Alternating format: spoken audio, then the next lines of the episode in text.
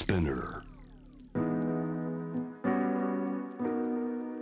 Jam the Planet. 私渡辺幸太郎がお送りしています。そして今夜のニュースエキスパートは福眼経済塾の取締役塾頭エコノミストグローバルストラテジストのエミン・ユルマズさんをお迎えしています。ではエミンさん続いてのニュースは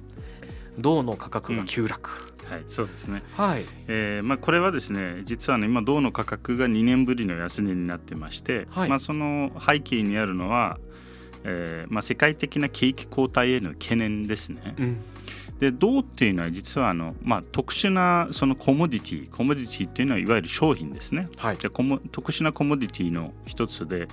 んななぜ特殊かというと景気に非常に敏感なものなんですね。うんであのご存知銅っていうのは半導体の中に使われますし家電の中に使われますし機械に使われますしあのもちろんその、えー例えば自動車とかにも多く使われているわけなんですね、はい。まあ、その意味で非常に戦略的なものでもあるんですが、うん。その銅っていうのは景気に敏感なので、まあ、景気がいいとこれから需要が増えると思われた時には価格が高騰して、うん。景気が悪くなると思ったら価格が下がるんですね。なるほど。であのまあ、去年からですねいろいろ、まあ、あのこれあのパンデミックでサプライチェーンが崩れた関係もあってさらにその今年に入ってウクライナ戦争が始まってうん。一旦これ価価格が高騰してたんですけれども実は足元で大きく下がっていてで一時期の高値より約4割ぐらい実は下げてるんですね。ど大幅にですね。そうです。でこれ何を意味しているかというとこれ実はですねアメリカ経済がうん。もう今年中にリセッションつまり景気後退に突入するとでアメリカと一緒に中国、まあ、後に日本そしてまあその他の主要国も多分景気後退に直面するだろうと、えそれを見て、まあ、あの銅価格が下がっている。つまり銅価格っていうのは景気の先行指標の一つですね。うん。でそれが今明らかになってきた。でじゃあなんで世界が景気後退になるのかというとですねこれが一言で言うとインフレが上昇してるからです、なるほどうん、つまりパンデミックでお金をばらまきすぎちゃって、うん。そしてあの前代未聞の緩和をやっちゃったので世界各国で40年ぶりのインフレが発生してしまったんですね。うん。でアメリカは先日消費者物価指数が発表されて9.1%もうすぐに2桁に突入します。つまりこれ40年ぶりですね。で40年前に何があったかってまあオイルショックの影響があって上がってたんですね、で、まあ、今回はですねどっちかというとまあパンデミックですねオイルショックよりも、うんそしてまあその後のウクライナあー、まあ、あの当時の中東戦争に近いんですけれども、はい。まあ、似たような影響を起こしていると。ただ今度じゃあインフレを抑えるにはどうすればいいかっていうとこれインフレが起きてる背景っていうのはもうお金をばらまきすぎちゃって景気が過熱してしまったんですね、なるほうん、人がお金使いすぎちゃった。でうん。お金に対して供給されるものの数が少ないので物自体の価格が上がるとお金の価値が目減りすると。でそれを抑制するにはですね景気を冷やすしかないんですね、どうん。わざと。わざと。うん、でその冷やす方法の一つっていうのは一番手っ取り早い方法っていうのは金利を上げることです。うん。つまり人々が借りにくくする、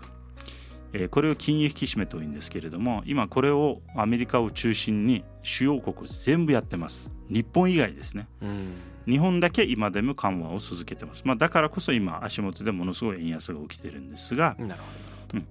えーまあ、これがですね全世界がこれをやってるので、まあ、うん。これおそらく世界的にはもう景気が冷えてもう景気後退に入る。でその現れがこの銅価格。そしてその他のコモディティも実はか大きく下がってるんですけどどうん。例えば一時期上がっていた小麦とかトウモロコシとか。実はまあ食料価格のが下がることっていうのはこれは悪いことじゃない。どっちかっていうとこれはあの、えー逆に上がってたらこれ食料危機になるので結構大変なんですよ世そうですよね。の中はね。うん。うん、だからその意味でもかなり、えーコモディティ高が天井を打って下がってきている、うん。でまあ、ただしににドル円自体はまだドル高傾向でつまり円安が続いている。ただし景気後退っていうのは鮮明になってくればこれもう一回円高に戻りますね多分。うん行ったり来たりして。そうですね。多分秋以降に、まあ、あのちょっとずつ円高に戻っていくんじゃないかなとうん。いうふうには思います。なるほど。今円安ですけどだからこそ、まあ、えそれがもしあの早い段階で起きれば日銀が政策を変更せずに済むというメリットがあります。なるほど。この銅一つを取ってみても今後の中長期の景気の様子というのをまあ占うようなそんなこともできると。そういうことです、はい、なんかこうね中長期的に見ると例えば EV なんかで、まあ、脱炭素の取り組みをするときに原料として銅が使われることもあって、はい、価格がずっと下がり続けていくってことはないのかなとも思いつつ、はい。まあ、しかし、うんえー、目先のね、流れの中では例えば中国のゼロコロナ政策なんかもあって、企業活動何かと停滞している部分があると思うんで、まあ、銅の需要も下がっているなんていうのも関係してそうですよね。そうですね。まあそれもあるし、もう一つですね、あのこういった金融商品というのは必ず投機的な動きもする。つまりどちらかに行くときは、うん、あのあのこうやって振り子のようにですね、あの行き過ぎるんですよ。なるほど。だから皆さん記憶に新しいと思うんですけどパンデミックの時に原油価格って一旦マイナスになったんですね。うんマイナスね。マイナス持ってる方がそう持ってる方がお金がかかる。お金がかかると。いうつまり売り手がもうお金を払うからもう原油持ってくれと。こう罰ゲームみたいな、ね、罰ゲームみたいになっちゃったんですね、うん、でそれってつまり行き過ぎだったわけです、はい、だからまあ、あのいろんなコモディティにおいて、まあ、ちょっと投機的な動きで行き過ぎた面が実はあったんで、はい、まあ、ウクライナ戦争もあってですね。それが、まあ、あの今下げてきているということはそのまあ、投機熱も消えてさらに今こういうまあ景気後退懸念が高まっているということの証なんですよね。うん、おっしゃる通り中国もそうだし、まあ、アメリカはアメリカでかなりインフレであの、